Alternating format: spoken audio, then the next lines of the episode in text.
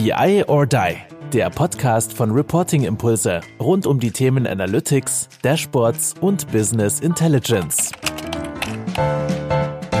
Hallo und herzlich willkommen bei unserer neuen Podcast-Folge von BI or Die. Ich sitze heute zusammen mit dem Thomas Krumbein.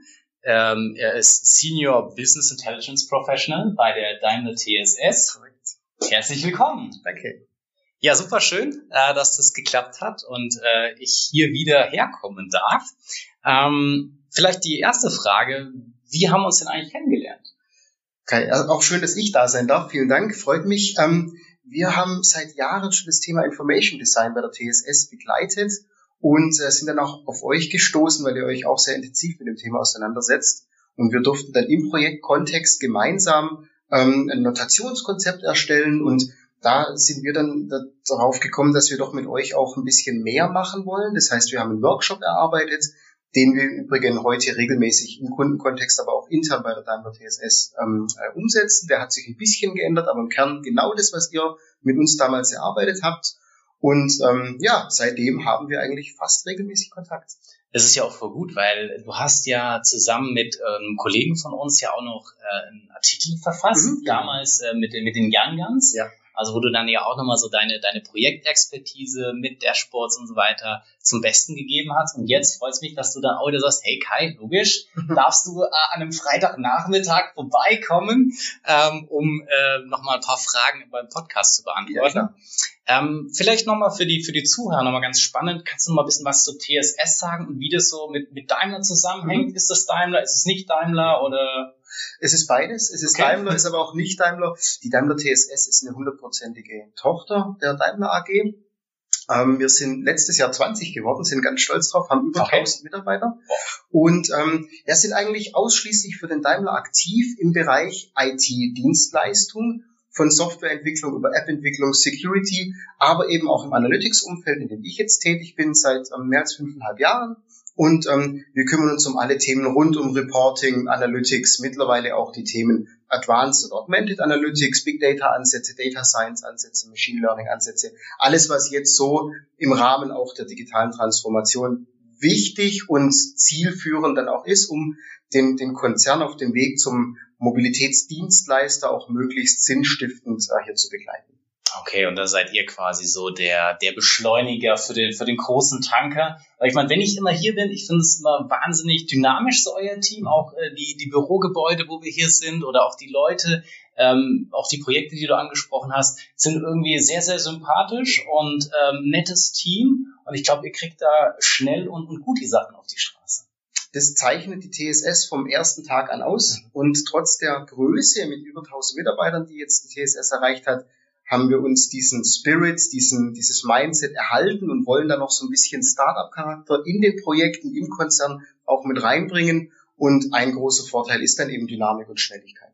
Das Einzige, was ich sehr, sehr undynamisch fand und traurig, ähm, ihr habt damals solche schönen Trinkflaschen gehabt. Ich weiß nicht, ob ihr sie, ob ihr sie wahrscheinlich heute auch noch habt. Und ich hatte gefragt, ob ich auch eine bekomme. Und dann hieß es, nein, da musst du bei, bei TSS anfangen. Aber Korrekt. Ich, ich, bin, ich bin inzwischen äh, drüber hinweggekommen. Wir haben deinen Lebenslauf noch nicht erhalten, das ist richtig. es gibt sie aber mittlerweile ohne Daimler TSS bei Amazon zu kaufen. Ach so, okay, vielleicht dann und mach ihn Reporting. Vielleicht fällt mir noch ein Weihnachtsgeschenk ein. Ja. ja, wenn das jetzt hier durch die Decke geht, dann äh, so ist es. Oder BI or Die. Äh, äh, Aufkleber da drauf. Nein, ähm, gut, du hast es äh, ja gesagt, es ist aber auch äh, viel Daimler, entsprechend bist du ja auch in den Projekten äh, mhm. viel im Daimler-Konzern unterwegs. Was beobachtest du da so in den, in den letzten äh, Jahren oder in den Projekten, in denen du so äh, dich, dich bewegst? Was sind da so für Strömungen? Wo sind die Herausforderungen? Wo arbeitest du immer wieder dran? Kannst du so ein paar Themen identifizieren? Kann ich, kann ich versuchen. Ähm, was ich wahrnehme, ist, dass in den letzten Jahren mehr und mehr der Standard wieder genutzt wird. Ähm, vorher Standard im Sinne von Standard-Tooling, Standard-Vorgehen. Davor war es mehr Individualprogrammierung. Okay. Jeder wollte was sein, sein eigenes Süppchen auch irgendwo haben. Das ist, hat sich, hat sich geändert, wahrscheinlich auch aufgrund der Kosten, die jetzt Individualentwicklung ähm, mit sich bringen. Ähm, wir jetzt im Bereich arbeiten ja in dem, in dem Microsoft-Bereich, in dem Microsoft-Stack meistens Cloud-basiert jetzt mittlerweile. Und unser, unsere Technologie der Wahl ist hier Power BI. Deswegen habe ich das eine Thema ähm, Prototyping mit Power BI mitgebracht. in den letzten Jahren wird ja auch viel über Design Thinking und Workshops und Schnelligkeit gesprochen oder aber auch über Rapid Prototyping, was schon älter ist, aber jetzt wieder, wieder kommt. Und da ist Power BI ein, ein herrliches System, was gar nicht so bekannt ist, um dieses, diese Prototyping auch in der Projektphase wirklich sinnvoll betreiben zu können. Und den zweiten Punkt, den ich ähm, identifiziert habe im Vorfeld, ein bisschen vorbereitet habe ich mich natürlich. Also ähm, ganz spontan ist es nicht. Ähm, ist sind, sind so Satellitenthemen. Und zwar haben wir uns damit beschäftigt, was ist denn rund um ein Analytics-System noch wichtig, nämlich eine Strategie zu haben. Mhm. Wo möchte ich mit meinem System hin? Wo komme ich her? Wo stehe ich? Weil rein technologisch gut zu sein und ein, ein klasse Dashboard oder Analytics-System zu haben mit super Technik drunter genügt heutzutage nicht mehr.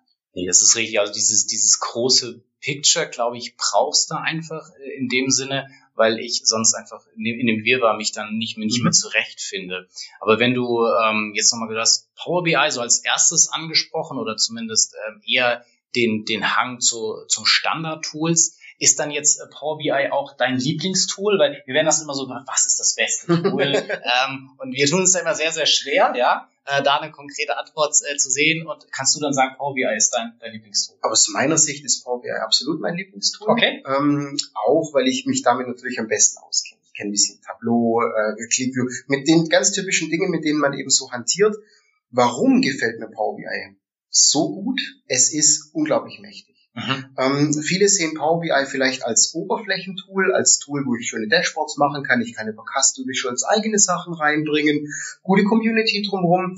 Power BI ist viel mehr. Power BI hat als Basis eine komplett eigene Datenhaltung, eine komplett ähm, In-Memory-Datenhaltung, die es mitbringt. Früher sprach man von proprietären Datenbanken. Das ist jetzt so implizit im Tool auch einfach mit drin. Und es hat vor allem auch eine, eine Stärke, nämlich ich kann auf Knopfdruck aus vielen verschiedenen Daten einfach Daten laden, aber auch den kompletten ETL-Prozess komplett abbilden in dem System. Und zudem würdest du auch tatsächlich empfehlen, weil viele ja auch immer wieder sagen, naja, okay, diese ganze Business-Logik möglichst irgendwie weit, weit am Ende ähm, zu implementieren, damit ich, wenn es jetzt morgen, du hast ja auch schon andere Tools genannt, ja. jetzt im Konzern dann wieder irgendeine andere Welt aufgeht und man sagt jetzt, okay, im Rahmen von Office 365 gibt's jetzt, was weiß ich, irgendwas anderes, gibt's noch ClickSense bei, das, ja. deswegen ist es jetzt wieder eine andere Richtung. Ähm, wieso würdest du trotzdem dazu raten, das äh, mit, mit Power. Ja, ganz kurz ausgeholt. Natürlich ist unser Zielbild, dass wir eine, eine eigene Datenhaltung haben, in der sich auch Business Logik verbirgt. Wir nutzen hier jetzt beispielsweise einfach den, den Analysis Services von Microsoft, weil wir eben in der Technologie bleiben. Ähm, dort wird auch komplett die Business Logik abgebildet.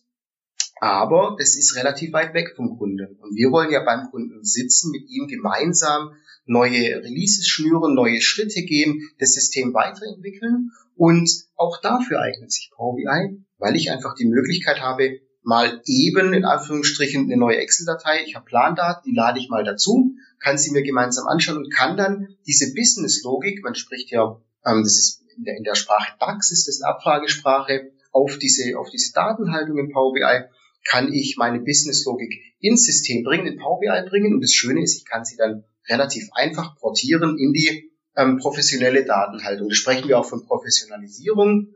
Vom Kunden am Schreibtisch gemeinsam an einem Laptop entwickeln wir das, bringen wir es dann wirklich in den in, in Iterationsschritten in eine ähm, in professionelle Systemlandschaft. Okay, du sagst, du machst dir dann Power BI zum Nutze, dass es mhm. letztendlich so einfach, so unkompliziert, so schnell geht und weil es eben Teil von deinem Vorgehen ist, mhm. von deinem Prototypen, das hast du ja auch jetzt so ein bisschen so skizziert, vielleicht kannst du da nochmal näher drauf eingehen, mhm. wie du da genau vorgehst oder wie so euer ja, idealtypisches Vorgehen in Zusammenhang auch äh, mit, mit Power BI aussieht, weil du sagst, ja. äh, wir wollen nah beim Kunden und das habe ich auch so immer. Wahrgenommen, dass ihr sehr eng auch mit, mit euren Fachbereichen oder ja. wie auch immer gearteten äh, Partnern bei, bei der, beim Daimler seid. Ähm, ja, wie geht ihr da einfach so vor ja. und wie, warum passt da halt Power BI also super rein? Würde ich ein bisschen ausholen. Ähm, der, schon wieder. schon wieder. Der Erfolgsfaktor von, von Analytics-Projekten oder ein Erfolgsfaktor ist ja die Fachlichkeit auch zu haben. Und man, man bleibt vielleicht oft ein bisschen in der Technik hängen, ähm, weil die auch funktioniert, da kenne ich mich aus. Jetzt, wie komme ich an die Fachlichkeit? Da muss ich zum Kunden. Da muss ich mit dem Kunden gemeinsam seine Fachlichkeit kennenlernen. Er macht den Job viele Jahre, ich werde nie so gut wie er aber ich bringe die Technologie mit und wir können gemeinsam mit Power BI ähm, seine Daten, die er mitgebracht hat, reinladen und wir können sie vor allem auch so professionell aufbereiten, dass wir direkt ein, ein sinnvolles Analysesystem draufbauen. Also habe ich die Möglichkeit, was ich in, in komplexen Systemen früher gemacht habe und es eben sehr lange gedauert hat, habe ich die Möglichkeit, die Daten reinzuladen, sie zu konvertieren, aufzubereiten auf Knopfdruck. All die Standardsachen, weit mehr als der Standard, aber vor allem die Standardsachen, wie zum Beispiel pivotisieren, anpivotisieren, Datentypen ändern, ähm, neue Spalten hinzufügen, gleich Berechnungen mit reinzumachen, kann ich dort auf, auf Knopfdruck machen, ohne großes Scripting, ohne große,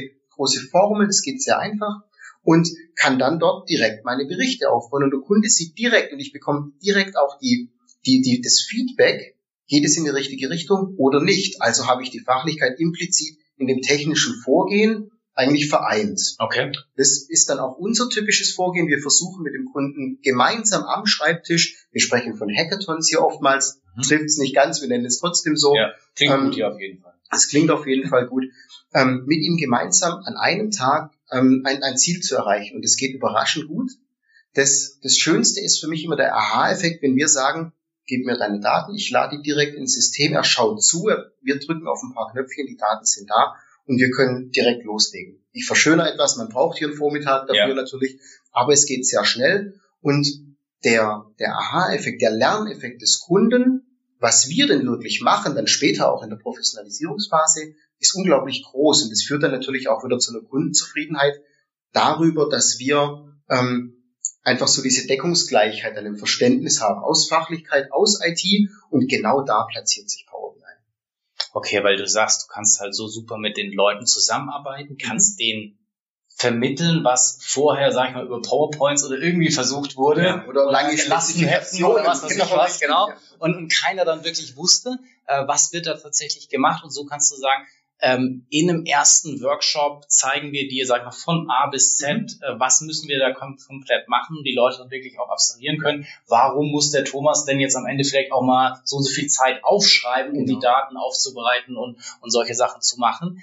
Ähm, wie so eure Erfahrungen, wie, wie gehen die Leute damit um? Sind die da offen für oder sagen sie, oh Gott, äh, verschone mich von, von, von, von, dies, von dieser Technik? Und eine zweite Sache, äh, wenn du das ja dann live machen musst, ist ja wahrscheinlich auch der unangenehmste Job ever, weil alle klotzen auf dich und du arbeitest da am Laptop und ja. jeder hat irgendwelche ganz tollen Tipps. Ah, ich habe auch schon mal was gesehen, Power BI links, rechts. Ja, die Leute gibt es. Ich gehe auf die zweite Frage ja. mal zuerst, denn die Leute gibt es, aber ganz ehrlich, das ist so das Salz in der Suppe, weil das macht Spaß. Rauszugehen, sich vorne hinzusetzen, wir machen projektkontextbezogene Hackathons, das heißt mit dem Projektteam selber. Wir machen das aber auch ähm, ganz frei, ohne Projektkontext. Ein Tagesworkshop, da sitzen zwischen 15 und 25 Leute drin verschiedenste Leute. So viel, ähm, okay, krass. Und es funktioniert. Es ist total herrlich, einfach mal zu zeigen, was kann man denn grundsätzlich machen. Liebe Leute, jetzt seid ihr dran, nehmt eure Daten, ladet sie rein und klickt. Und man geht dann rum und bearbeitet einzelne Fragestellungen mit den, mit den einzelnen Personen. Und das Schöne ist ja, dadurch, dass kaum Vorkenntnisse gebraucht werden, kann man diese, die man braucht, diesen kleinen Sockel innerhalb von ein, zwei Stunden erzeugen und die Leute lernen dann selber laufen. Nicht jeder und es gibt Abwehrhaltungen, es gibt, oh Gott, äh, ich gehe seit 35 Jahren mit meinem Excel um, ich möchte das weitermachen. Die müssen wir gar nicht überzeugen. Entweder das passiert von selbst oder man kann die Leute auch nicht überzeugen. Und die erste Frage war, äh, müssten wir jetzt nochmal reinhauen, habe ich äh, leider auch schon äh, vergessen. Ja, ja. Wie, wie, gehen die Leute damit genau, wie, genau, genau, genau. genau, wie gehen die Leute damit um? Es ist eigentlich, habe ich schon vorweggenommen. Die Leute sagen, ich gehe seit 35 Jahren hier über die Straße, ich gehe nicht über den Zebrastreifen. Das gibt es. Auf der anderen Seite gibt es eben auch Strategien, strategisch gesetzte Tools. Dazu gehört unter anderem Power BI. Es gibt eine Tool-Entscheidung, daran halten sich viele Leute. Und ganz ehrlich, ein bisschen Werbung für das Tool, wenn ich damit mal was gemacht habe, wenn ich was gesehen habe, wenn ich sehe, dass ich was selber machen kann, ich sehe aber auch, was denn das System machen kann, mit welcher Geschwindigkeit die Leute, die wir jetzt in dem Fall mit dem Projektteam zusammen was umsetzen, ähm, ja, plakativ gesprochen, das zaubert ein Lächeln ins Gesicht des Anwenders dann. Das ist ja meistens. Auch ja. Und was ist so ein, so ein äh, typischer Tagesworkshop? Was ist da so ein Ergebnis, was ihr da erzielt? Also sagst, schmeißt man die Daten rüber und, und was kommt dann am Ende bei raus? Ganz, ganz unterschiedlich. Wir hatten also den Fall, dass wir mit unseren mitgebrachten Daten ähm, bis, bis um 17 Uhr einzelne Berichte aufgebaut haben, die Daten nochmal angeschaut haben, etwas verändert haben, Berechnungen, Kennzahlen, KPIs reingebracht haben, Vorjahresvergleiche und solche Dinge einfach rein, reingemacht haben. Es gab dann aber auch viele Fälle, die gesagt haben, ja, ähm, ich muss hier stundenlang was aufbereiten und dann kommt es in eine dritte Excel. Das habe ich jetzt ähm, vor einem guten halben Jahr erlebt. Und ähm, dann muss es mein Kollege nochmal anschauen und dann erst kommt es irgendwo ins System. Und spannend war, komm, wir probieren es mal. Und das, was dann mit Excel-Formen ganz, ganz komplex, und da sprechen wir nicht über ein komplexes BI-System, sondern über Excel, ähm, ganz komplex gemacht werden musste, haben wir in 20 Minuten ins System geladen und der Kollege konnte sich dann ungefähr sechs Stunden ausschließlich mit seinem, mit seinen Berichten beschäftigen. Also das sind so die beiden, die beiden Seiten. Dazwischen gibt es alles. Unterm Strich geht die, geht die, äh, die Waage so ein bisschen mehr hin. Cool, damit mache ich weiter. Okay, und dann ist quasi für euch, ihr habt den Teaser geschaffen, ihr habt die, die Grundlage, die Leute verstehen, was macht ihr und dann geht ihr so ins echte Projekt doing. Korrekt. Da, da kann man so diesen viel äh, genutzten oder schon abgenutzten Bericht von Self-Service BI, Begriff von Self-Service BI mal wieder rausziehen. Das ist für mich Self-Service BI, dass die Leute also von ihrer Excel, von ihrer Textdatei, von ihrer XML-Datei, was immer sie auch vorlegen haben, bis zum Bericht mit einem bisschen Anschubsen schon relativ weit kommen. Wir sind hier noch entfernt von einem wirklich professionell aufgesetzten BI-System. Darum geht's aber in dem ersten Schritt gar nicht. Es geht darum, zu sehen, was habe ich für Möglichkeiten, ein, ein Verständnis dafür zu erschaffen, dass es auch mal bei mir am Schreibtisch geht. Und wenn wir es dann groß machen wollen, machen wir das gemeinsam. Und das ist aber auch prinzipiell euer Ziel oder wollt ihr, sag ich mal, jetzt die einzelnen Fachbereiche einfach weiter von Excel wegkriegen und sagen so, hey, es gibt jetzt was Interaktives, aber es ist dann trotzdem noch in, in der abgeschlossenen Power BI-Welt, weil du sagst, okay, man kann da ja auch schon ETL-Strecken und so, man kann ja auch mhm. sehr, sehr viel Backend-mäßig mhm. äh, in, in Power BI machen, also dass es dann eher in diese Richtung geht oder ist euer Ziel, sag ich mal, mit diesem Anfüttern schon, sag ich mal, die großen IT-Projekte dann ähm, an den Laden zu ziehen? Ja, natürlich beides. Natürlich beides man muss ganz ehrlich sagen, Power BI ist auch, ähm, ja, schwimmt immer noch so auf einer Hype-Welle ein bisschen, beziehungsweise eigentlich ist es schon lange kein Hype mehr, aber der Begriff, wenn man den liest und hört, dann werden sie hellhörig, weil jeder davon spricht. Unser Ziel ist es aber nicht, jeden von Excel wegzukriegen. Unser Ziel ist es, ähm, speziell eben in kleineren Fachbereichen oder bei Einzelpersonen, die Leute ein bisschen zu befähigen im Rahmen dieser Hackathons, aber dann natürlich auch im Projektkontext zu zeigen, wir können auch dieses Projekt dann professionell und größer oder also sehr skalierbar für, ja. für dich als, als Endkunde dann auch darstellen. Das ist dann auch wichtig. Also ist es natürlich auch eine Art Akquise-System oder Pre-Sale-System, Vertriebssystem, nenn's wie du es möchtest. Ja. Ähm, man, man, man nutzt es natürlich auch dafür. Okay. Aber es ist, ähm, wie du sagst, es ist für euch so ein, ja, so, so um die Leute zu catchen. Das ist, finde ich, finde ich total cool. Ähm, und aber darüber hinaus, ähm, wie, ähm, wie arbeitet ihr dann weiter zusammen? Also ist dann, die Leute wissen es jetzt und, und dann geht es so wieder in, in das normale Gebaren irgendwie über, oder? Jein.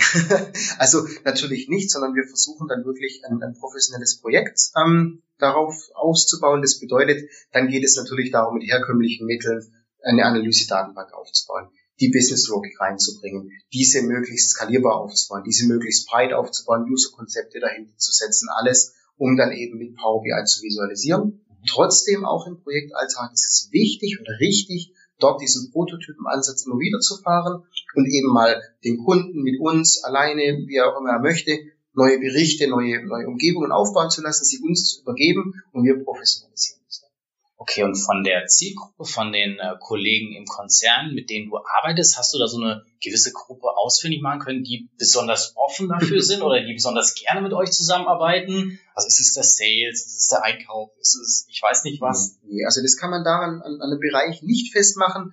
Man kann es aber an der Art der Person festmachen. Und okay. zwar ist es eher der Fachbereich, mit dem wir da ähm, sehr erfolgreich zusammenarbeiten, auch mit IT, aber eben der Fachbereich deswegen, weil die Fachlichkeit für solche Projekte sehr wichtig sind, ähm, sehr wichtig ist und wir dort eher, sagen wir mal, ähm, IT-affine Fachbereichsmitarbeiter haben, mit denen wir dann unglaublich schnell und unglaublich spannend auch Dinge erzeugen lassen können Und vielleicht muss man da noch ein Wort dazu sagen, ähm, dass wir dann natürlich in unseren Projekten agil vorgehen, angelehnt an die Scrum-Methode in aller Regel und das natürlich auch dafür sorgt, dass eine gewisse Dynamik im, im Projekt ist.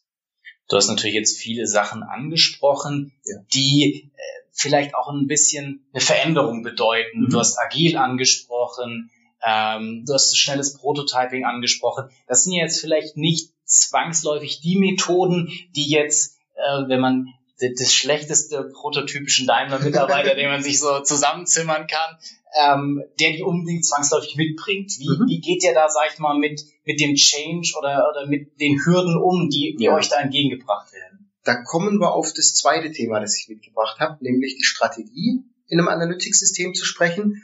Ähm, ich kann technologisch noch so gut sein und ich kann meine Daten noch so gut kennen und meine Dashboards noch so gut äh, aufgebaut haben mit eurer Hilfe unter anderem, eine geile Dashboard-Ansatz, ähnliches Notationskonzepte, habe ich alles drin. Es bringt mir nicht oder es bringt mir relativ wenig, wenn ich diese, ich spreche mal von Satellitenthemen, also wenn ich keine, keine Idee habe, keine Ziele habe, keine Vision habe und diese Themen haben wir mal zusammengefasst unter einer Strategie von Analytics-Systemen. Okay. Und ähm, finde ich auch sehr schön, dass ich darüber sprechen darf, weil es jetzt kein typisches BI-Thema ist. Was wir gemacht haben, wir haben aus einem Vorgehen, wie ich eine, eine Strategie erzeuge, haben wir das ein bisschen adaptiert auf Strategie für ein Analytics-System. Okay. Also ich habe keinen Unternehmenszweck oder ähnliches, was ja typischerweise auch in, im Rahmen einer Strategieentwicklung ist, aber ich habe andere Schritte. Und man, man muss vielleicht dazu sagen, Strategie wird ja ein bisschen inflationär genutzt, also für Vorgehen oder Regeln oder Ausrichtung. Bei mir ist es eher so, ich, ich bin der Meinung, dass eine Strategie drei Dinge geben kann. Und zwar kann sie Entscheidungen vor, vorwegnehmen, welche Visualisierung nehme ich, Stichwort Notationskonzept, ja, ja, ähnliches, ähm, oder welche, welche Usergruppe nutze ich, welche Zielgruppen habe ich. Dann kann es den Mitarbeitenden als End-User, als Projektmitarbeiter, als uns einfach eine Orientierung geben, weil ich weiß, ich habe Ziele, ich habe vielleicht Chancen, kommen hoffentlich gleich noch darauf zu sprechen. Ich habe eine gewisse Stärke in meinem System. Also gibt es Orientierung. Und der dritte Punkt ist, dass ich auch so die Mittel für meine Maßnahmen definiere. Also ich kann jetzt nicht jeden Tag irgendwelche Townhall-Veranstaltungen ja, right. machen oder ähnliches, sondern die Mittel müssen auch irgendwo passen. Also gibt mir auch das wieder Orientierung. Und das ist für mich dann eher so der, der strategische Ansatz, der wichtig ist für ein Analytics-System. Vor allem, ich glaube, ihr kriegt dann ja auch wirklich so zwei unterschiedliche Zielgruppen eingefangen. Also, mhm. sage ich mal, so den, den pragmatischen, ich will jetzt einfach mal schnell was umgesetzt genau. kriegen mit, wir machen mal unseren, unseren Prototypen-Case und genau. auf der anderen Seite so, sag ich mal, der dann wahrscheinlich in irgendeiner Führungsebene sitzende Herr, der dann da ganz strategisch ganz anderes Bild auch braucht, um das dann vielleicht auch wieder zu motivieren, ähm, äh, finde ich, finde ich super witzig. Ähm, und die, die Sache ist aber dann auch wieder, Habt ihr dann noch, ähm, du hast jetzt verschiedene Sachen genannt, was mhm. ihr, was ihr definiert, ähm, habt ihr dann da auch ein, ein gewisses Vorgehen dahinter aufgesetzt? Ja. Äh, wahrscheinlich dann wieder irgendein agiler, agiler Baum, den ihr dann gezeichnet habt. Der ist weniger agil. Ähm, so eine Strategieentwicklung findet in aller Regel in einem Strategieworkshop okay. statt. Wir sind bisher nicht immer fertig geworden. Dann gibt es eben aber einfach Hausaufgaben für mich, für den Kunden. Und das Vorgehen ähm, lehnt sich wirklich an ein ganz typisches Vorgehen einer Unternehmensstrategie ab. Wir entwickeln eine Unternehmensstrategie. Mit einem ein bisschen im Fokus und ein bisschen einer, einer Light-Version, weil ich kann nicht tagelang mit dem ja. Kunden im Keller irgendwie eine Strategie ausarbeiten.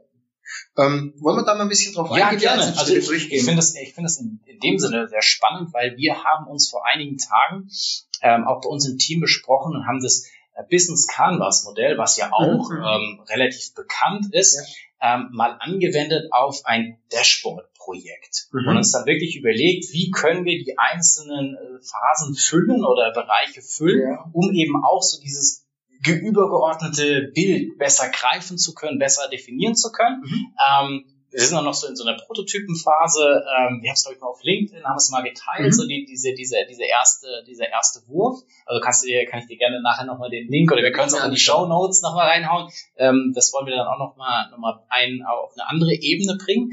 Ähm, aber das war natürlich auch so genau die, mhm. diese Überlegung, wie kriegen wir die, die Themen, diese strategischen Themen, die, die auch wichtig sind, wie kriegt man die dann auch wieder in ein attraktives Korsett irgendwie rein, ja, absolut. dass die Leute da irgendwas mit anfangen absolut, können. Und du sagtest ja auch wieder Kurzfristigkeit, also Workshop ein Tag und jetzt nicht Strategie 100 gar nicht Tage oder was besprechen. Deswegen finde ich es total cool. Ja. Wie geht ihr vor? Deswegen äh, darf nicht passieren. Schieß los. Ich würde mir es gerne anschauen, ja, klar, logisch. weil es kann schon in eine, in eine ähnliche Richtung gehen.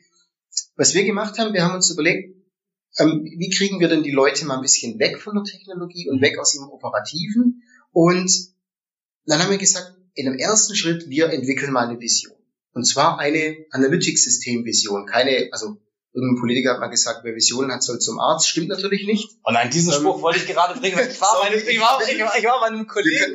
Nein, nein, alles gut. Bei einem Kollegen äh, bei der Telekom und der sagte mir dann auch ja. genau das. Ja, mein Vater hat, also der sagte, mein Vater hat immer gesagt, wenn du Visionen hast, ja. dann geh zum Arzt. Nein, aber. Ist ja albern, weil ich möchte ja wissen, was möchte ich denn mit meinem System machen? Zum Selbstzweck habe ich kein Analytics oder BI-System. Ich möchte wissen, was mache ich. Und was machen wir?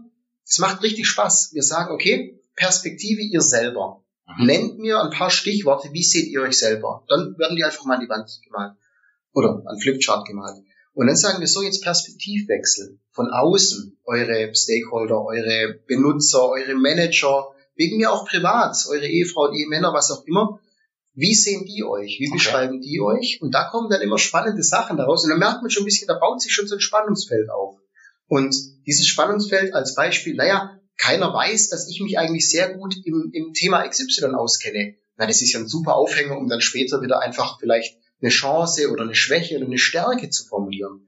Und daraus formulieren wir dann eine, eine oberflächliche oder eine Vision. Eine Vision ist ja ein oberflächliches ja, Konstrukt aus zwei, drei Sätzen.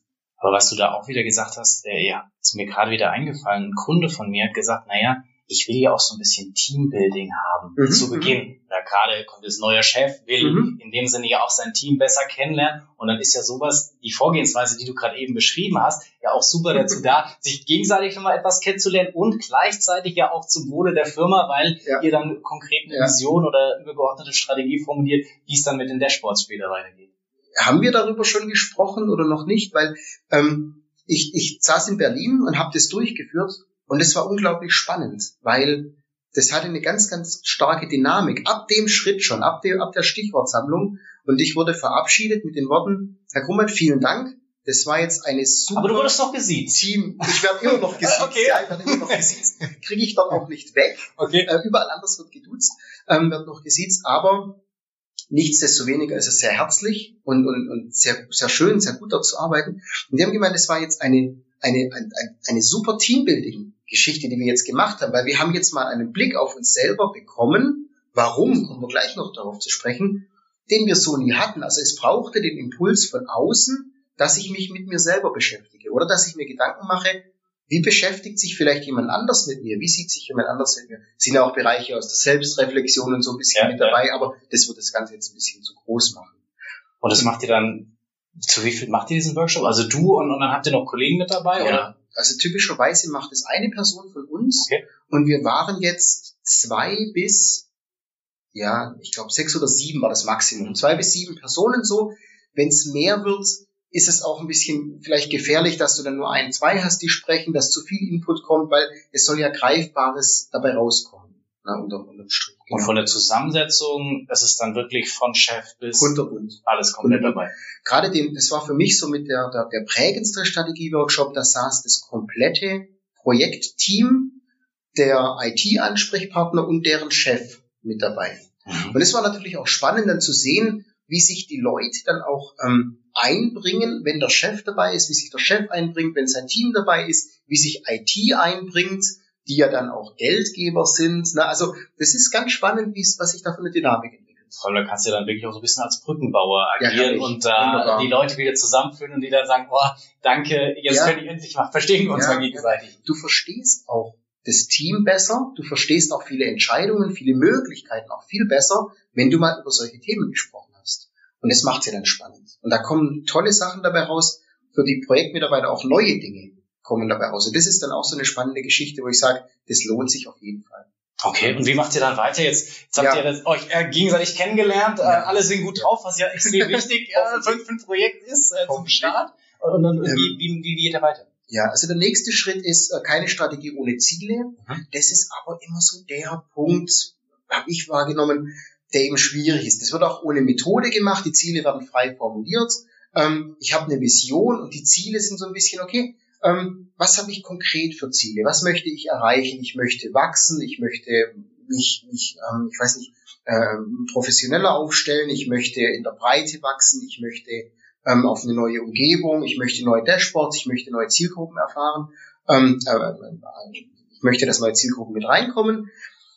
Das ist ein bisschen zäh. Jo, vielleicht auch deswegen, weil ich noch keine Methode gefunden habe, wie ich das, wie ich die gut erzeuge. Aber das muss aus dem Projekt hinkommen. Das Gute ist, aus der Erfahrung heraus kann man schon ein bisschen Input geben. So. Aber es sind dann auch eher weiche Ziele. Also es ist jetzt nicht einer, der sagt, äh, ich will jetzt meinen Umsatz um XY mhm.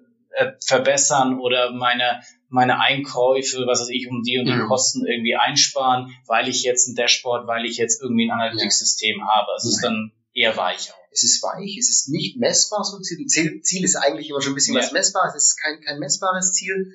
Ähm, kann ich messbar machen, natürlich. Aber es ist eher, vielleicht sprechen wir auch eher von einer Ausrichtung. Mhm. Ne? Nicht von einem konkreten Ziel, sondern von einer Ausrichtung. Aber wir sind auch noch nicht in dem, in dem Punkt der Maßnahme. Die wird mhm. dann erst im späteren Verlauf erzeugt. Genau. Dann ist dann nach dem, nach dem Ziel, kommst du dann schon Richtung Maßnahmen, die du daraus definierst, oder gibt's noch, gibt's noch? Noch nicht. Noch nicht. Da kommt wieder eine Methode ins Spiel. Und zwar, ähm, ich habe so SWOT-Analyse Light genannt. Ja. Also wir kümmern uns wirklich um Chancen und, und, und Risiken, Stärken und Schwächen. Und das ist so ein ganz entscheidender Punkt. Da darf man dann auch ehrlich sein. Da muss man dann auch mal sagen, wir haben die Schwäche, dass ich mich gar nicht publizieren kann mit meinem System vielleicht, dass ich kein Marketing betreiben kann, dass ich kein Geld für X habe, dass ich kein Geld für Y habe. Oder ich habe vielleicht auch die Chance, rauszugehen und zu sagen, ich darf Marketing machen. Ich versuche natürlich immer das ein bisschen in die Richtung, äh, in die Kombination Chancen und Stärken zu machen, weil damit beschäftigt man sich am liebsten. Aber hier werden auch Schwächen und Risiken dargestellt. Ein Risiko ist ein Budgetstopp beispielsweise. Ein Risiko ist, ähm, das Nachbarteam baut was Gleiches auf oder was ähnliches. Und dann kann man da ganz, ganz, ähm, äh, ganz verschiedene Chancen, Risiken, Stärken und Schwächen formulieren, aufschreiben, sich auch ein bisschen austauschen. Warum siehst du das als Chance? Warum siehst du das denn wirklich als Schwäche? Ich sehe das eher als Stärke beispielsweise oder als Chance, je nachdem. Ne? Ja.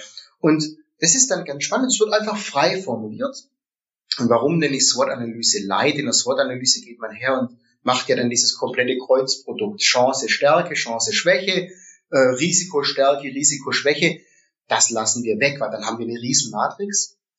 Sondern wir sagen so, welche Kombinationen seht ihr denn jetzt, die zueinander passen? Und dann bilden wir direkt Kombinationen. Und dieser Austausch, oder anders gesagt, dieses, ähm, das ist dann der Zeitpunkt, wo die Leute dann ganz tief in ihrem System, in ihrem Prozess, in ihrem Arbeitsalltag drin sind und sich dann wirklich ganz tief mit ihrem System auseinandersetzen. Und es ist höchst spannend zu sehen, da ist dann keiner mehr am Rechner oder am Handy. Da sind sie alle ganz tief mit dabei und, und formulieren tauschen sich auch aus. Und da ist man dann als Moderator in der komfortablen Situation, mal einen Schluck Kaffee nehmen zu können und vielleicht hier und da mal steuernd einzugreifen, dass es nicht ausufert und Dinge zu formulieren und aufzuschreiben. Das macht Spaß. Ich glaube, das ist auch immer so der Moment, ähm, Andreas formuliert es manchmal so ganz schön, wenn die Leute aufstehen und selber einen Stift in die Hand ja, nehmen. Ja, wunderbar, genau. Es ja. gibt nichts Besseres, dann kommen die besten Sachen raus. Das ist ja das Beste, wenn ich wirklich auch merke, die Leute wollen, dann, dann gebe ich den auch aktiv weg und sage, schreib's doch einfach auf. Zeig mir doch, was du damit, damit äh, meinst. Und das meine ich auch, die beschäftigen sich tief damit, da ist keiner mehr weg, da ist jeder mit dabei, das ist dann ganz spannend. Ähm, und dann beschäftigt man sich mit sich, mit seinem Arbeitsalltag, mit den Methoden, mit dem Prozess und einfach mit den, mit, den, mit diesen Kombinationen, was meine ich denn mit einer gewissen Chance und vielleicht auch mit einer gewissen Stärke. Und das formuliere ich dann als Pärchen. Na, und dann werden die Pärchen aufgeschrieben und dann kommt auch schon der Abschluss, nämlich aus diesen Pärchen, es kommt auch vor, dass man irgendwann 15, 20 Pärchen hat, es vielleicht ein bisschen viel, aber so zwischen 5 und 10, finde ich, ist die Idealmenge. Und daraus kann ich dann Maßnahmen ableiten, ganz konkrete Maßnahmen. Und das unterscheidet sich dann auch vom Ziel, weil ich sage, ich möchte ein Newsletter schalten. Ja. Ich brauche ein Center of Competence oder irgendwie sowas oder Center of Excellence. Oder ich muss eine Stakeholder-Analyse machen, weil ich mir noch gar nicht im Klaren bin, wer spielt denn da mit. ich brauche mehr Geld. Keine Ahnung, das kann ja alles sein. Daimler so, gibt's ja, ja, ja, nicht immer und überall. Ne? Wenn man jetzt in die Presse schaut, da muss man auch danach schauen.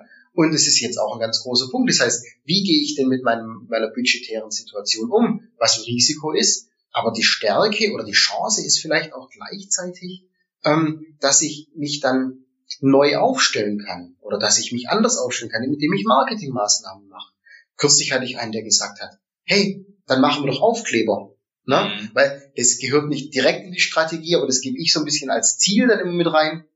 Ich möchte von euch einen Namen und ich möchte ein Logo haben. Ne? Das ist ein ganz typisches ja, ja, Mittel, was man auch nutzt. Und das sind so die Ziele, die ich dann immer so ein bisschen mit reinbringe. Und das sagt, ich möchte jetzt Aufkleber haben. Oder hey, lass uns doch T-Shirts machen. Ja. Kam auch schon. Ja. Finde ich total cool. Na, ich habe T-Shirts, ja, Projekt-T-Shirts. Und dann komme ich in, in die konkreten Maßnahmenbildung rein. Und dann wird es natürlich wieder einfach, weil die Maßnahmen kommen aufs Board. Ähm, ne, agil ja, geht man ja. davor ins, äh, ins Product Backlog und fließen dann in aller Regel in normale Sprintplanungen mit ein. Und unsere Aufgabe ist es dann, dann dafür zu schauen oder danach dafür zu sorgen, dass die auch abgearbeitet werden, weil sie wichtig sind. Man muss auch ganz ehrlich sagen, das sind auch Aufgaben, die dann eben oftmals nicht diese Priorität hat, wie jetzt eine operative Aufgabe. Dafür sind wieder wir dann wiederum da und sagen, hey, du wolltest doch den Aufkleber. Wo ist er? Ja, genau, ich möchte genau. ihn auf mein, auf mein Laptop kleben, so, ja. Und das ist dann ganz spannend, das, das dann zu beobachten, dass das dann auch Früchte trägt. Hast du noch Platz auf deinem Laptop? Ich habe ein bisschen Platz. Hast du Aufkleber? ja, nein, nein. ja, ein bisschen Platz habe ich noch. Okay.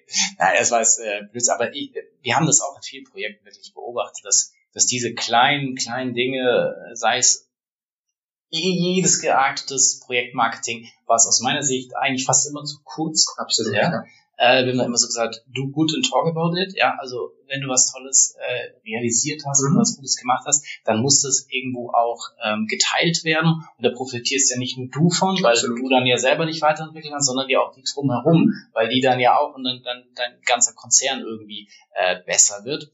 Ähm, und ist, glaube ich, eine, eine sehr, sehr wichtige Grundlage. Und das aber halt wirklich von vornherein dieses große Bild aufzumalen mhm. und dann ja auch wieder ähm, in verschiedenen Situationen kannst du das ja wieder schön aus der Schublade ziehen. Und das ist also okay, wir haben ja dann auch die Maßnahmen definiert, die tracken wir ja dann auch, ähm, dass man dann auch sagt, hey, das haben wir uns vorgenommen, oder gerade so am Ende, hey Freunde, das haben wir uns vorgenommen, das haben wir schon erreicht, oder wiederum mehr Budget zu holen, wir haben uns das erreicht, oder wir haben uns das vorgenommen, das haben wir aktuell schon erreicht, da würden wir gern noch hinkommen, wollen wir jetzt nicht den Weg noch gehen. Da finde ich das natürlich eine, eine massiv starke Version. Also Total.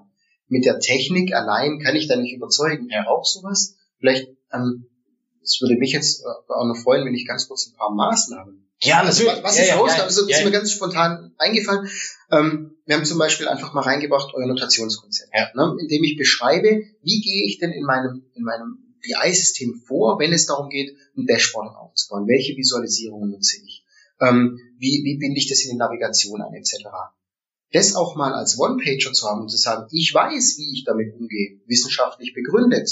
Ähm, ein anderes Thema sind, ist, ist ähm, ich muss kurz nachdenken, was ich gerade im Hinterkopf hatte. Genau, einfach mal so ein Elevator-Pitch zu schreiben über mein System, dann aber auch eine Kurzpräsentation, um die Vision auch mal aufzuschreiben. Hey, ihr seid doch im Projekt XY, was macht ihr? Ja, jetzt haben wir kürzlich die Daten so angebunden und da kann man dann Berichte das, das lockt keiner mehr vom Ofen vor. Aber wenn du sagst, hey, wir, wir sind mittlerweile das BI-System im Fachbereich XY, haben jetzt 20 Datenquellen angebunden, wir haben den, das Notationskonzept jetzt live und wir wollen das. Und jetzt kommt die Vision ins Ziel. Ja, das wirkt doch viel besser. Solche Themen, wir haben Marktplätze etabliert, das heißt, Leute pitchen ihre Idee, ihre Daten. Hey, ich möchte mit meinem, mit meinem Datentopf zu dir und du sollst die geilen Berichte für mich machen, weil die sehen super aus. Ne? ähm, dann nutze ich deine Expertise. Sowas haben wir auch, ähm, haben wir auch eingebaut. Wir haben Social Intranet Gruppen, ähm, die wir, die wir aufgebaut haben oder die der Kunde aufgebaut hat. Ja, das ja. mussten dann gar nicht mehr wir machen, das hat der Kunde gemacht, was höchst spannend dann auch ist, dass das so eine Dynamik kriegt. Ne? Und das sind alles so Themen, die man in einem typischen Projekt, wenn es darum geht, ich habe Datenquellen, ich habe Business Logik, ich habe Reportings, gar nicht vorkommt. Man, man hat das Blick da schnell. Ja, voll. Ja. Du bist eingegraben und du fühlst dich auch wohl, weil du kannst eine Karte nach der anderen auf dann setzen, aber das System selber entwickelt sich dann nicht in die Richtung, die du vielleicht könntest oder wolltest. Auch deswegen, weil du dich noch gar nicht mit diesem Umfeld beschäftigt hast, weil du ja in deinem System, in deiner Oase, so, du fühlst dich ganz wohl. Ja? Oder da musstet ihr ja selbst auch ein Stück weit über eure Komfortzone hinausgehen. Weil ich sage mal, Komfortzone, wenn man es hart sagt, okay, TSS, da sind die Techies so ein bisschen, ja, ähm, die Schulen könnten sich da ja auch wohl von alles klar, wir, wir programmieren das da vor uns hin, machen die Dashboards und fertig. Ähm, aber zu sagen, hey, es ist nicht nur die Technik, mhm. sondern ach, klingt ja so äh, pathetisch, der Mensch ist auch entscheidend, also ja. das mindestens das, das Bindeglied und das dann zu verbinden und zu sagen, wir sind ja trotzdem, mhm. äh, sind wir die Experten und wissen, ähm, wie du jetzt gesagt hast, hey, ich bin der absolute ähm, Power BI äh, Gott, ähm, aber ich bringe eben halt auch diese menschliche Komponente rein und mach das große Bild mhm. eben auch. Mhm ich hoffe, ich habe nicht gesagt, dass ich der Power BI Gott gibt, äh, bin. Das haben das sind nämlich die Kollegen bei mir im Team. Ach so, ach so, okay. Ja. Du führst ähm, die, die Götter dann. Und äh, ich, ich kann dir einen nennen, so in der, in der Richtung. Nee, ähm, du hast völlig recht, du musst da auch mal raus ähm, und du, du musst auch mal ein bisschen diese Dinge anwenden, die, die jetzt über das reine, über die reine Technik rausgehen. Aber unser Anspruch, speziell dann im Analytics-Feld, habe ich vorhin gemeint, die Fachlichkeit ist wichtig. Unser Anspruch ist so ein bisschen, ein, ein Businesspartner zu sein oder ein, ein Partner, der, der End-to-End-Produkte, Projekte, Produkte anbietet. Ähm, und dazu gehört es eben auch. Also da gehört ein gewisser Beratungsansatz, da gehört auch der Ansatz, eigene Ideen aus unserer Erfahrung, wir haben eine Riesenerfahrung im Analytics-Bereich, right. ähm, die auch einzubringen. Und da gehören solche Themen wie Prototyping, wie Strategie, ähm, wie aber auch das agile Vorgehen beispielsweise, vielleicht auch angepasst auf Analytics-Projekte, kommen wir wieder auf die ja. Publikation zu sprechen, die du vorhin angesprochen hast, da sprechen wir drüber. Also nicht einfach... Müssen wir da auch mal in den Show Notes auf jeden Fall verlinken zu euren. Können wir, können wir gerne machen, ist ja auch spannend, ist ja ein sehr spannendes Thema, weil einfach Scrum zu machen, ist jetzt nicht der Erfolgsfaktor für ein Analytics-Projekt oder überhaupt ein, ein Analytics-Projekt ähm, Projekt zu nennen und nicht Prozess ja, ihn als Prozess zu verstehen, das ist auch ein Erfolgsfaktor. Und dafür sind wir mit unserer Erfahrung auch da. Es war am Anfang ein heraus aus der Komfortzone und die ersten ein, zwei Workshops, die waren natürlich auch, ja, da, da war man schon angespannt, weil man nicht wusste, wie wird es angenommen. Aber mittlerweile mache ich das sehr gerne, die Kollegen machen das sehr gerne. Wir haben in diesem Jahr, ich weiß nicht, wie viele Hackathons gemacht, also sehr viele ähm, vielleicht drei, vier Dutzend. Ähm, wir haben einige Strategie-Workshops ähm, auch gemacht, Maßnahmen daraus abgeleitet und wir bekommen auch wieder gespiegelt, dass das gerne angenommen wird und dass das ein Erfolgsfaktor wirklich ist, neben der reinen Technik. Und da kann Power BI noch so gut sein, wenn du nicht drüber redest, dann funktioniert es nicht so richtig. Das ist äh, toll eigentlich letztendlich, so diesen, diesen Rahmen, den du schlägst, wo du sagst, okay, es ist Technik, es ist der Mensch und für mich war das jetzt auch nochmal so eine ganz klare Positionierung von euch. Und vielleicht der ein oder andere, der jetzt auch als Berater hier zuhört, haben wir oftmals so das Thema, dass die Leute sagen, ich werde zu sehr als IT-Dienstleister genau. wahrgenommen. Wo man euch ja vielleicht auch im ersten Schritt äh, verorten würde. Aber dass ihr da den Weg gefunden habt, zu sagen, hey, wir haben klare Produkte, wir haben klare Einstiegsworkshops, die auch Spaß machen, die sehr, sehr viel ja. Methodik auch reinbringen. Und darüber wollen wir einfach mehr motivieren, größer denken. Und dann kommen wir ja auch alle wieder mit den Techniken rein. Ähm, Finde ich halt auch einen, sehr, sehr guten Ansatz. Und dass wir da an der einen oder anderen Stelle, ähm, du hast ja das, äh, die Guideline dann auch angesprochen, da ein bisschen, ein bisschen ja. unterstützen können, ist natürlich ähm, super, super cool. Ähm, und deswegen, wir haben jetzt so oft schon über den Menschen gesprochen und deswegen, das soll ja auch nicht in unserem Podcast zu kurz mhm. kommen. Mhm. Ähm, und wir wollen ja neben der, der Fachkompetenz äh, von dir ja auch noch den Menschen, Thomas, äh, ein bisschen, äh, bisschen kennenlernen. Und da gibt's am Ende ähm, von unserem Podcast immer so eine, so eine kleine Gegenüberstellung, wo wir äh, so zehn, zehn Fragen haben, wo du dich entscheiden musst, A mhm. oder B.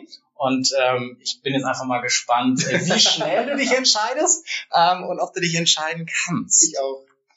E-Learning oder Präsenztraining? Präsenztraining. Excel oder Power BI? Power BI. Standard Reporting oder Self-Service? Beides. McDonald's oder Burger King? Nichts. Xing oder LinkedIn? Xing. Bier oder Wein? Oh, äh, in der Reihenfolge. okay. Äh, Uni oder FH? FH. Sport oder Wellnessurlaub? Sport. Praktiker oder Theoretiker? Praktiker. Und speziell für dich Daimler oder Daimler TSS? Ja, das eine nicht ohne das andere, würde ich sagen. Okay, sehr, äh, sehr diplomatisch ausgedrückt, weil natürlich hat man ja auch diese, diese Sache, äh, deswegen habe ich es wirklich reingenommen, dass man bei einigen, zumindest ist auch so im Freundeskreis sehe, die mal bei einem Dienstleister angefangen mhm. haben. Ähm, gibt ja hier im Stuttgarter Raum sehr viele, die jetzt vielleicht auch nicht nur separat für ein Unternehmen wie bei euch beim Daimler, sondern dass man da so perspektivisch das Ziel hat, naja, ja. darüber dann in den Konzern, sei es bei Porsche, sei es mhm. bei Bosch, sei es bei was hier so alles äh, in der Region ist, aber bei euch nicht so. Äh, gibt es natürlich, ganz klar. Und es gibt immer wieder jemanden, der dann auch versucht zu wechseln oder auch wechselt. Ähm, ich kann nur für mich persönlich sprechen, das was ich eingangs gesagt habe, diese, dieses Mindset, was, was die TSS als Ganzes hat, man spricht ja ein bisschen von Kultur, dieser, dieser Startup-Charakter, der immer noch ein bisschen da ist, obwohl natürlich auch viel Bürokratie und Richtlinien und Administration und rum und um alles da ist, ähm, möchte ich nicht missen. Dann ähm, das Umfeld, in dem man arbeiten darf, ähm, wie die Teams gestrickt sind, wie Projekte zustande kommen, die Art der Projekte, auch die Vielseitigkeit der Projekte. Ähm, ich glaube nicht, dass mir das ein anderer Arbeitgeber aktuell bieten könnte. Ähm, ist ja, du sagtest vorhin Xing oder LinkedIn, man wurde immer angesprochen. ich bin mir sicher, dass ich den Job für sie habe. Ähm, ja, bin ich mir sicher, dass es nicht haben, weil das kann mir auch dann ein Mutterkonzern so nicht bieten. Und ich glaube, das muss jeder für sich selber bestimmen oder bewerten und, und festlegen, zu sagen, wo kann ich denn den, den besseren Mehrwert für TSS, für den Daimler-Konzern bringen. Und es ist für mich absolut die TSS in dem Bereich Analytics und in dem, in dem Team, in dem ich bin. Ja, super cool. Also das kommt, muss ich auch wirklich sagen, das kommt immer wieder rüber, auch wenn ich, äh, wenn ich hier bin, ähm, ist das eine, eine ganz tolle Atmosphäre oder auch ähm, wie, wie du über deine Kollegen sprichst oder auch über, über Vorgesetzte. Das, das kommt aber hier nicht rein, hoffentlich. Äh, nein, das, äh, da mache ich nochmal ein separates. Äh, noch ein separates. Du hast gesagt, Standard Reporting und Self-Service. Ja, klar. In welcher Reihenfolge oder wie würdest du es abgrenzen? Oder warum braucht man das? Ähm, du brauchst deswegen beides, weil es viele schlichte Konsumenten gibt, die über am, am Ende äh, übers Handy oder über die Uhr ganz kurz informiert werden über mein, nennen wir die Produktion als Beispiel, über meinen Produktionsstand, meinen Krankenstand beispielsweise und nicht mehr brauchen. Das ist für mich typisches Standardreporting. Self-Service BI ist, und es ist halt auch für mich, da gibt es in der Literatur ja auch ein bisschen verschiedene Ansichten, Self-Service BI ist für mich ja eigentlich von meiner Datenquelle bis hin zu meinem Bericht, bis hin zu meiner Analyse, sei es, sei es ein Dashboard, das ich wiederverwenden kann, sei es der explorative Ansatz, mache ich selber mit vielleicht leichter Unterstützung oder mal einem gewissen Sockel, den ich übergebe. Und alles dazwischen ist ja irgendwie immer so ein bisschen eine Schnittmenge aus beidem. Also kann ein gut aufgebautes Dashboard, ähm, das auch im Self-Service BI angefangen hat, dann ins Standardreporting übergehen, weil es von vielen im Fachbereich dann jeden Tag oder jeden Monat, jede Woche konsumiert wird. Und ich glaube, man kann da nicht abgrenzen. Okay. Eine spannende Frage für uns immer auch ist das Thema E-Learning oder Präsenz. Da hast du dich hart für, ja. Präsenz entschieden. Warum? Weil du so gute Erfahrungen aus ja. den Workshops gemacht hast, äh, die, die ihr da aktuell durchführt, oder? Ja, ich, ich gebe natürlich auch gerne Trainings. Wir haben ja jetzt auch ein, Training gemacht, was mhm. wir gemeinsam erzeugt haben, aber auch Strategie-Workshops oder Hackathons ist ja auch so eine Art Training, weil ich einfach diese, diese persönliche Note daran sehr schätze und diese individuelle, individuelle äh, Herangehensweise, dann, dass ich auf den einzelnen ähm, Kollegen oder Teilnehmer dann auch eingehen kann. Ähm, das ist das eine. Das andere, ich habe aber noch nicht so den Zugang zu einem E-Learning gefunden. Klar, mal hier über YouTube oder mal da über einen Kanal, den man konsumiert. Ähm, habe auch schon das ein oder andere komplette Training dort ähm, gemacht. Aber ich habe noch nicht den Zugang gefunden, den ich glaube ich brauche. Ähm, habe aber zumindest erkannt, dass das mit die Zukunft ist und es ohne das gar nicht mehr geht. Also Lifelong Learning ist ja so dieses, ja, ja. dieser Oberbegriff da. Ähm, ich hoffe, ich finde den Zugang noch. Okay, dann, dann muss ich dir vielleicht mal eine, eine Lizenz von, äh, von der Reporting Impulse Academy finden, geben, dass du da vielleicht den, den Zugang findest. Nice. Äh, Spaß, aber ich, wie du sagtest, ich glaube, es ist ein Bestandteil, es ist mhm. mindestens, und es gibt ja auch so diesen, diesen Blended-Ansatz, wo dann gewisse Inhalte, wo ich es auch als Trainer irgendwie blöd finde, die ich dann immer wieder wieder kauen muss, mhm. dass man da sicherlich einiges auch ähm, über so ein digitales Training abbilden kann. Ähm, und dann aber natürlich, wenn es ins Sparring geht oder wenn man jetzt hier wie ihr dann ähm, das größere Bild schaffen wollt, weiß ich jetzt auch nicht, stelle ich mir auch relativ schwierig äh, Sehr individuell. Genau. Vielleicht ist es, ist es beides, ein Sockel mit E-Learning und dann aber so ein Coaching-Ansatz, der dann doch persönlich ist. funktioniert ja auch. Um dann wieder schnell auf die Straße zu genau, bringen. Erstmal, genau. sag ich mal, so Know-how aufbauen und dann mhm. zu sagen, wie kriegen wir es schnell gemeinsam auf die Straße. Da muss wahrscheinlich dann wieder ähm, Persönlichkeit rein. Mhm. Ja, ich habe eigentlich nur noch eine Frage. Ähm, ich, ich glaube, die wirst du sehr, sehr einfach beantworten können.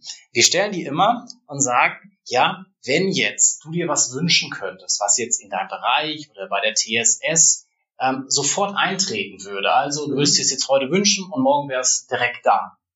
Was wäre das? Das kann ich überhaupt nicht schnell beantworten. Ich dachte, das ist schon alles perfekt. Weißt du, ja. sagst, nein, ich brauche nichts. Ja, aber ich, kann, ich darf mir ja was. Du darfst ja was wünschen, ja. Nein, ich, also ich glaube, dieser, dieser, was ich mir wünschen würde, dass der eingeschlagene Weg vom wirklich technischen Dienstleister, da hast du vorhin auch angesprochen, das Nagel auf, auf den Kopf getroffen, ähm, hin zu diesem ganzheitlichen Businesspartner, ähm, im besten Fall noch auf Augenhöhe mit so einem bisschen Touch von Fachlichkeit. Wenn wir den schon weitergeschritten werden, das wäre ein Wunsch für mich, weil da möchte ich hin, da möchten wir hin, da möchte auch die TSS als Ganzes hin und der Weg ist lang und schwierig. Ähm, dann wäre das ein Wunsch. Okay, aber da muss ich wirklich sagen, von dem her, wie ich euch kennengelernt habe, glaube ich, seid ihr da schon mhm. ganz schön, ganz schön äh, einen Weg gegangen. Von dem her super cool. Und ich kann einfach nur sagen, ja, ganz, ganz äh, lieben Dank, Thomas, dass du dir die Zeit genommen hast, äh, so viel Input gegeben hat. Ich hoffe, die, äh, die Hörer wissen es auch zu schätzen. Und ich kann dann wieder nur sagen, ja, schaltet auch äh, in der nächsten Woche wieder ein, äh, abonniert uns, äh, stellt Fragen oder wenn ihr selber auch mal Interviewpartner sein wollt, ähm, ja, schreibt uns einfach an und da finden wir eine Möglichkeit. Und ja, ganz zum Schluss äh, gebe ich dann nur nochmal das Wort an Thomas, der dann das letzte Wort haben darf für, den, für diesen Podcast. Ja, Kai, danke, dass ich Teil davon sein durfte. Ich habe es mir anders vorgestellt. Bin jetzt sehr froh, dass es so gelaufen ist, wie es jetzt gelaufen ist. Auch, dass man einfach mal aus seiner ganz eigenen Brille heraus was sagen darf. Ähm, so habe ich euch kennengelernt als Reporting Impuls vom ersten Tag an. So durften wir auch die verschiedenen Schritte gehen und so dürfen wir auch jetzt da sitzen. Ähm, danke, dass ich Teil davon sein darf. Ich finde es ein cooles Konzept. Ich finde es gut, gut aufgemacht und ich hoffe, ich äh, darf das dann bald mal anhören und konsumieren. Vielen Dank. Das war BI or Die, der Podcast von Reporting Impulse. Danke, dass ihr auch diesmal wieder mit dabei wart. Wenn es euch gefallen hat, dann hinterlasst uns doch eine gute Bewertung und abonniert den Podcast, um keine weitere Folge zu verpassen. Bis zum nächsten Mal.